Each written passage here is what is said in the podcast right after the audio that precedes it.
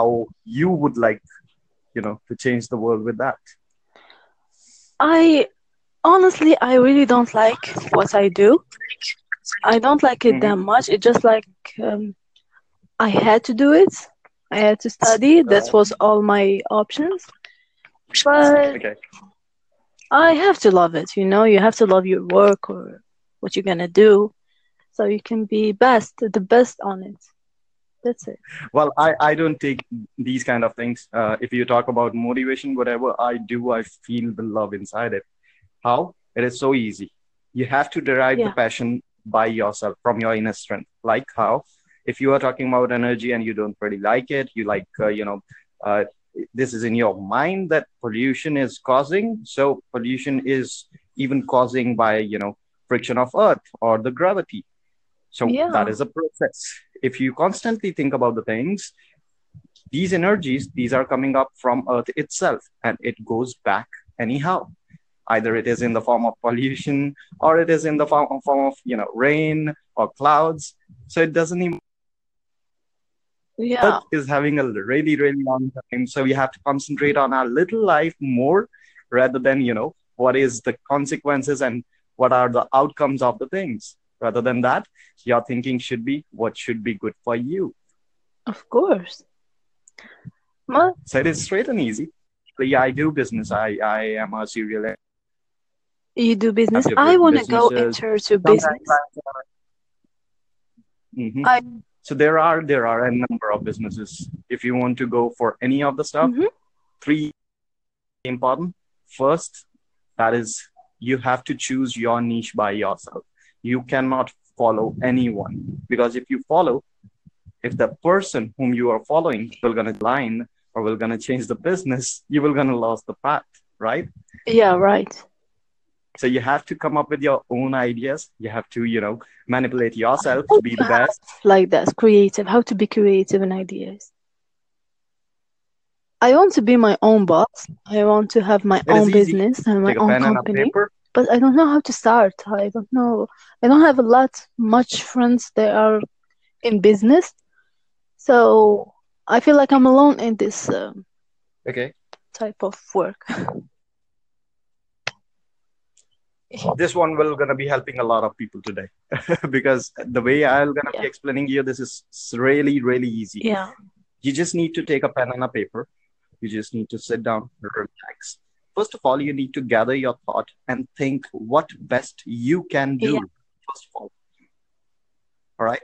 It is not about what people want and i have to do that. That is like a hierarchy. Everybody is doing like that because sometimes it is like you know seasonal things are coming up. Like there is a season where uh, people will be the mbbs there will be a season in which people will be learning about more about biochemicals so it is not about what is the trend going on i think about The what best. i like the most what i can do every day 24 hour without any negligence and in which i can indulge myself all right likely we, we can make podcast so this is also a passion now if this passion goes towards Yeah. radio I'll- Right.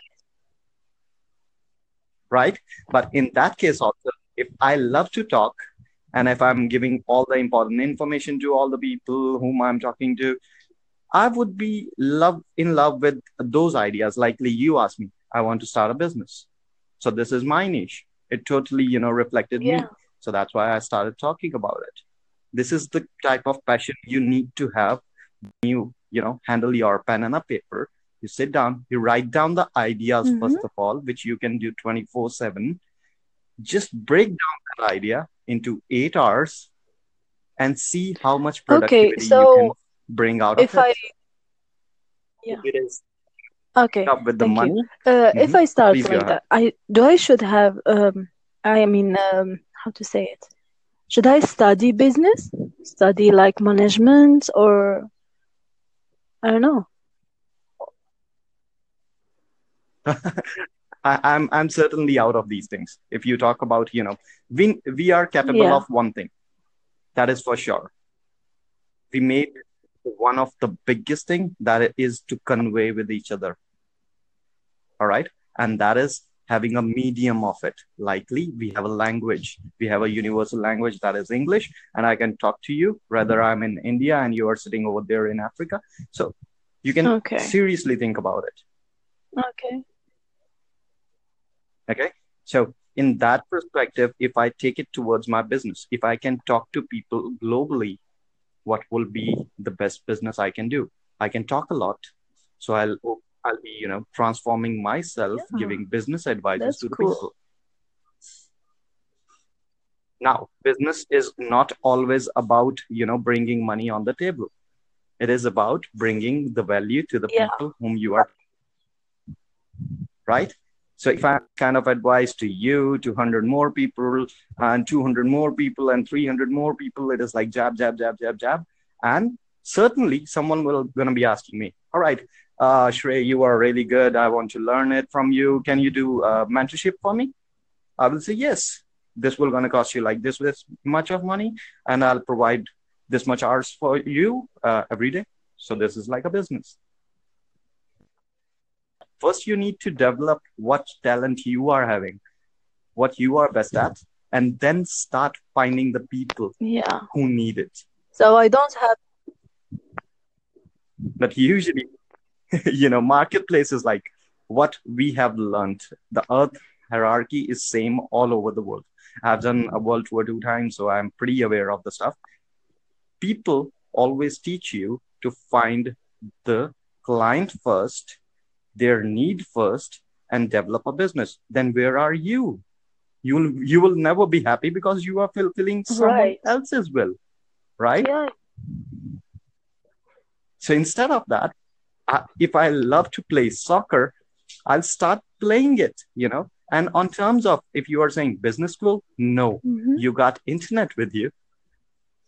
You can learn it from, you know, a number of websites and you don't need to even pay for it. Like if I uh, just said, like, I, I would love to play soccer. So I'll be playing soccer. I'll learn some, uh, you know, tricks on it and I'll make it on my Instagram.